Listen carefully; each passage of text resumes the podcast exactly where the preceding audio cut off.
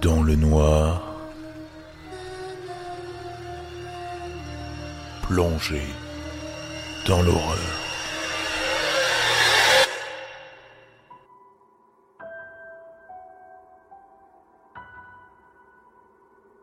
Mon père est mort seul, tôt, un matin d'août. On m'a dit qu'on l'avait trouvé dans le jardin, en train d'abattre un petit arbuste. Une crise cardiaque. La femme qui m'a appelé de l'hôpital était douce, voire compatissante. Je suppose qu'elle pensait que la nouvelle me bouleverserait. Elle a semblé surprise quand j'ai soupiré et j'ai demandé si je devais faire quelque chose. Je n'avais pas réalisé que mon père m'avait inscrit comme contact d'urgence. Et il ne semblait pas juste que je n'ai pas eu mon mot à dire dans cette affaire.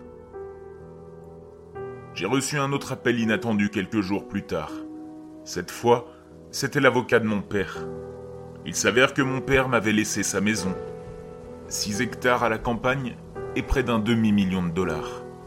L'homme qui me battait si je n'avais pas la moyenne à mon bulletin scolaire m'a laissé tous ses biens matériels. Je suppose que j'étais tout ce qu'il avait. Puis-je refuser l'héritage? ai-je demandé à l'avocat. Bien sûr, mais vous devriez voir la maison d'abord, et la collection d'art. Au moins, vous pourrez tout vendre et en finir avec tout ça. J'ai donc visité la maison que mon père m'avait léguée.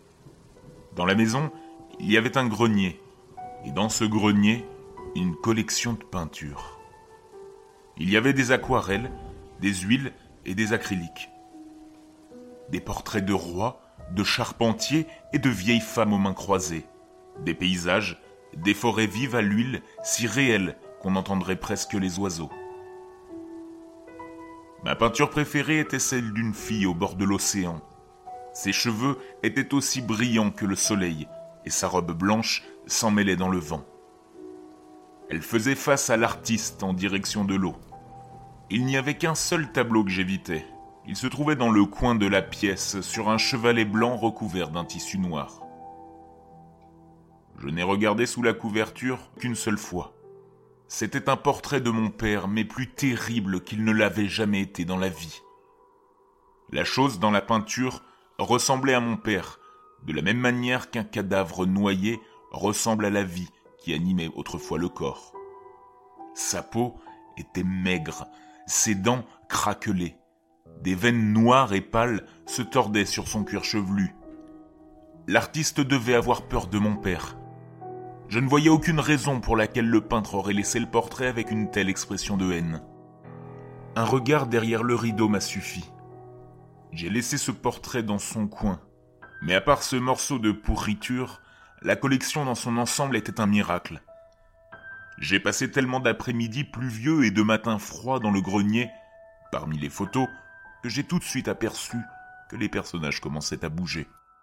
C'était subtil au début, les yeux pouvaient se déplacer dans un portrait, un arbre pouvait bruisser sous une brise acrylique. La fille sur la plage tournait d'un degré ou deux chaque jour. J'ai été terrifié la première nuit où j'ai entendu un mouvement venant du grenier. Le son rapide, tap, tap, tap, et de pas doux, le long du plafond m'a réveillé. Cela a duré toute la nuit, et je suis resté assis à écouter, trop figé par la peur pour fuir la maison. Au matin, après le lever du soleil, j'ai grimpé les escaliers du grenier, armé d'une lampe de poche et du plus grand couteau que j'ai pu trouver dans la cuisine.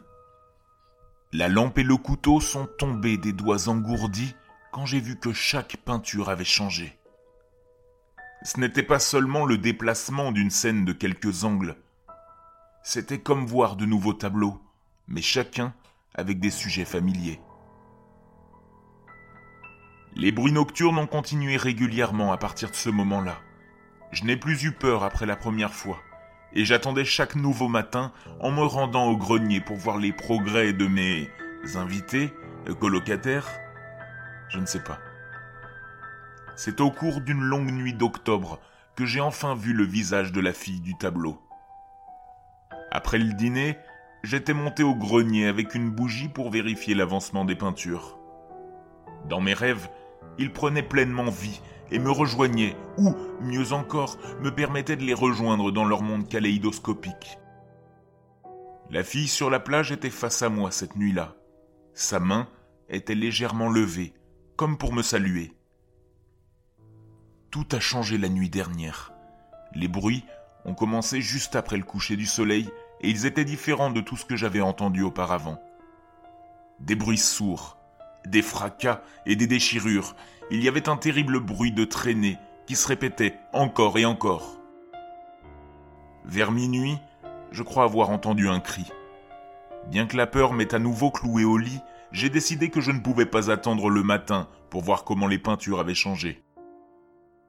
J'ai trouvé le courage de monter les escaliers à 3 heures du matin. Une fois que j'ai ouvert la porte du grenier, mes yeux ont découvert un massacre. Toutes les belles peintures étaient déchirées, comme par des animaux. La toile pendait en lambeaux humides, les cadres étaient brisés, et partout, la violence. Seul le tableau de la fille sur la plage était intact. Mais à mon horreur, il avait changé. La fille gisait, morte, sur le sable rouge, les yeux vides et la gorge déchirée. J'ai entendu un craquement cassant provenant du coin de la pièce. Il m'a fallu un moment pour réaliser que c'était un rire, et qu'il provenait de derrière le rideau noir, ce même rideau qui couvrait le portrait de mon père.